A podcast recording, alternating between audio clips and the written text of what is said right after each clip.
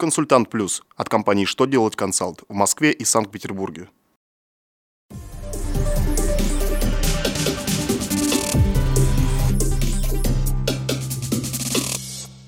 Добрый день! Для вас работает служба информации телеканала «Что делать ТВ». В студии Александр Трифонов. В этом выпуске вы узнаете. От какой даты считать 5 дней для выставления счетов фактур? Что определил Конституционный суд в отношении возврата излишне уплаченного налога ликвидированной компании? Сколько будет стоить получение сведений из ЕГРЮ на бумажном носителе? Итак, о самом главном по порядку. Минфин напомнил, от какой даты считать 5 дней для выставления счетов фактур. В соответствии с пунктом 3 статьи 168 Налогового кодекса Российской Федерации при реализации товаров счета фактуры выставляются не позднее 5 календарных дней, считая со дня отгрузки товаров. Финансовое ведомство пояснило, что каждый факт хозяйственной жизни оформляется первичным учетным документом, и одним из его обязательных реквизитов является дата составления. Поэтому датой отгрузки товаров в целях налога на добавленную стоимость признается дата первого по времени составления первичного документа, оформленного на их покупателя или перевозчика для доставки товара покупателю.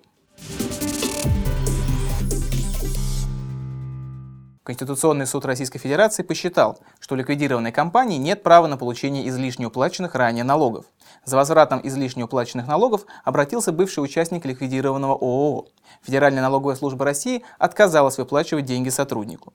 Суды, в том числе и Конституционный суд, признали такой вердикт правомерным. Ведь нельзя вернуть излишне уплаченные средства налогоплательщику, которого уже не существует. Истребовать из бюджета суммы налогов в подобных ситуациях можно, когда дело по ликвидации запущено, но не доведено до конца. Поэтому лучше в этих условиях компаниям поспешить с возвратом налогов. Правительство установило официальную плату за сведения из госреестра о конкретном юридическом лице или индивидуальном предпринимателе, полученные на бумаге. Информация обойдется в 200 рублей. Кроме того, у Федеральной налоговой службы России появились дополнительные функции. Они связаны с обеспечением достоверности сведений в ЕГРЮ. Налоговая служба будет утверждать основания, условия и способы проведения мероприятий по проверке достоверности сведений в ЕГРЮ. Они же будут отвечать из-за формы письменного возражения по госрегистрации изменений устава юрлиц или предстоящего внесения сведений в ЕГРЮ, а также за формы заявления физлица о недостоверности сведений о нем в ЕГРЮ. На этом у меня вся информация. Я благодарю вас за внимание и до новых встреч.